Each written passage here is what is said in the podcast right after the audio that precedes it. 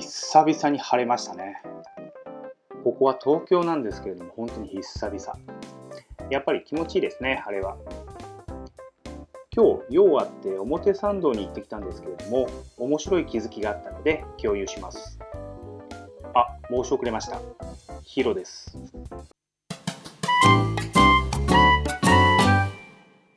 先週の金曜日ですが、アメリカのネットフリックスの発表を見ていたら、4月、6月、ワンクォーターですね、の決算は契約者数が増えていた。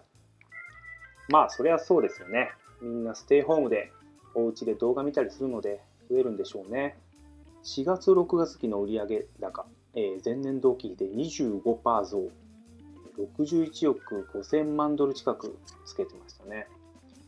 純利益でいくと前年同期比で2.7倍、7億2000万ドル近く。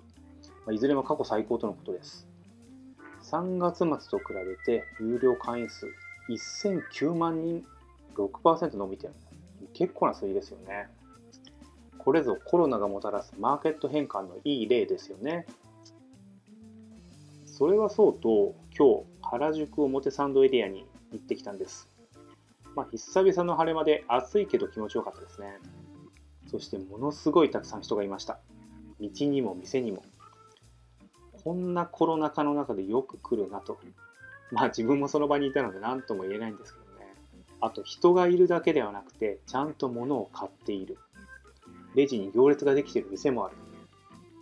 消費落ち込んでるんだろうなとは思っていたんですけれども、局所的ではありますが、この街、原宿表参道エリアは経済回ってるなと思いました。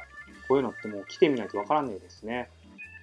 このことで学んだのは、ネットフリックスなどのステイホーム関連消費へとシフトするのかと思いきやこんなコロナ禍真っ只中にもかかわらず対面消費も活況な街もあると。